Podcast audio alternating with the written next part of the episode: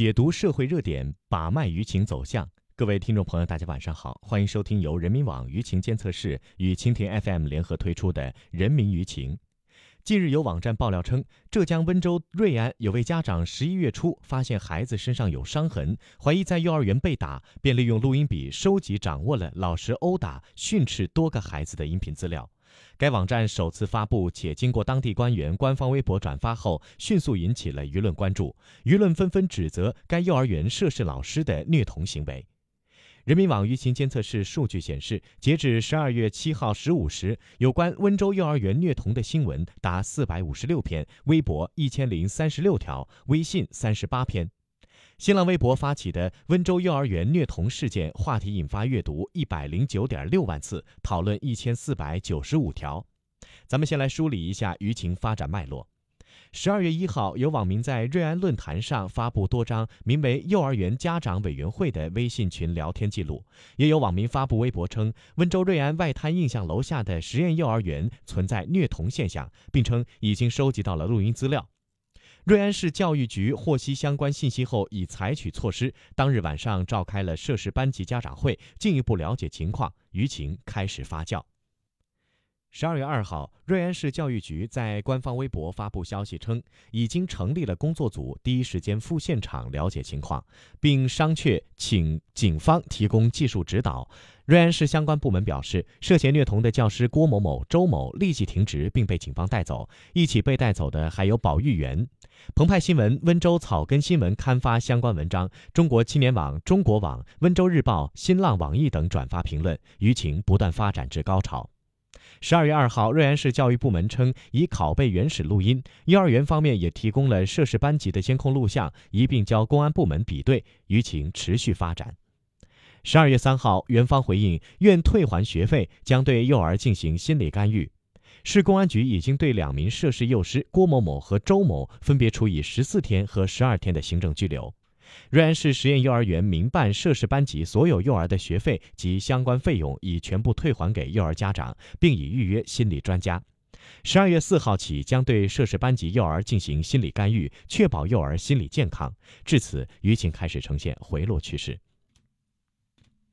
再来梳理媒体观点，主要聚焦以下几点。第一，必须从各方入手，彻底整治教师虐童行为。光明日报评论称，对虐童的幼师要依法严惩。但从浙江温岭到吉林四平，再到河北深州，一次次的幼儿园虐童事件提醒我们，完善与保护儿童有关的法律，形成威慑只是解决问题的一个方面。从根本上讲，还要加强学前教育投入，先彻底解决基本的配置问题，继而提高准入门槛，提高幼师整体素质和幼儿园整体水平。第二，处置虐童教师不能心太软。中国教育报评论称，对幼教队伍中的害群之马，事发后的处置不可太心软，因为对个别害群之马心软，其实是对广大最需要呵护的幼儿心太硬。面对幼儿园虐童事件，唯有通过幼师队伍培养、入口把关，以爱心为核心的师德建设，以法律为核心的责任追究结合起来，才能有效防止类似事件的发生，为幼儿营造真正充满爱的成长空间。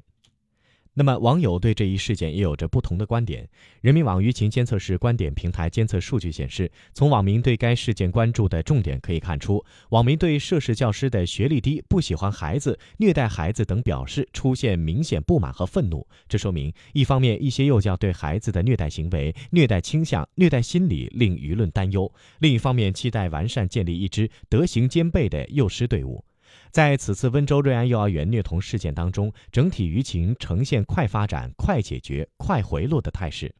人民网舆情监测室舆情分析师徐峥认为，主要原因是：第一，官方介入快速及时。事件曝光后，瑞安市教育局第一时间成立工作组，采取三方面措施：一是涉事教师立即接受停职调查，待事件查实后依法依规处理；二是调查涉事班级监监控录像以及相关的音像资料，予以保存比对；三是教育局牵头幼儿园当晚即召开涉事班级家长会，进一步了解事情的真相。第二是启动了多方联合调查。此次事件发生后，除了瑞安市教育局及时处理，还商请公安局提供技术支持，园方也积极配合，提供了监控视频及教师信息。多方相互配合，形成了一张有条不紊的调查网，使该事件从曝光到对涉事人员作出处置决定、平息舆情起到了促进作用。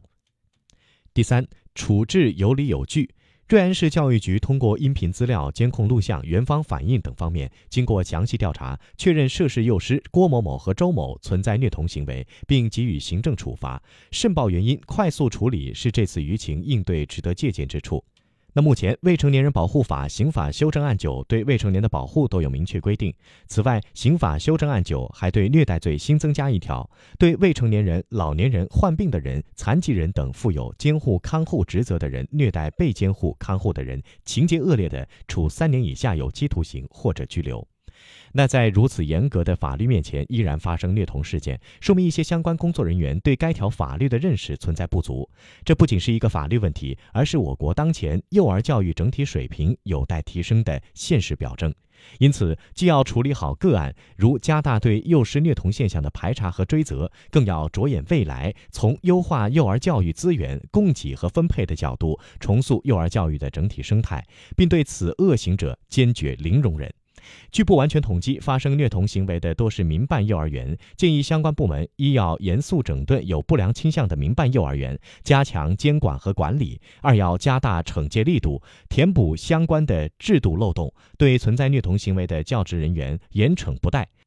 三要增强相关人员，特别是民办幼儿教师的法律意识，加强普法力度。好了，今天的人民舆情就到这里，感谢大家的收听，我们明天见。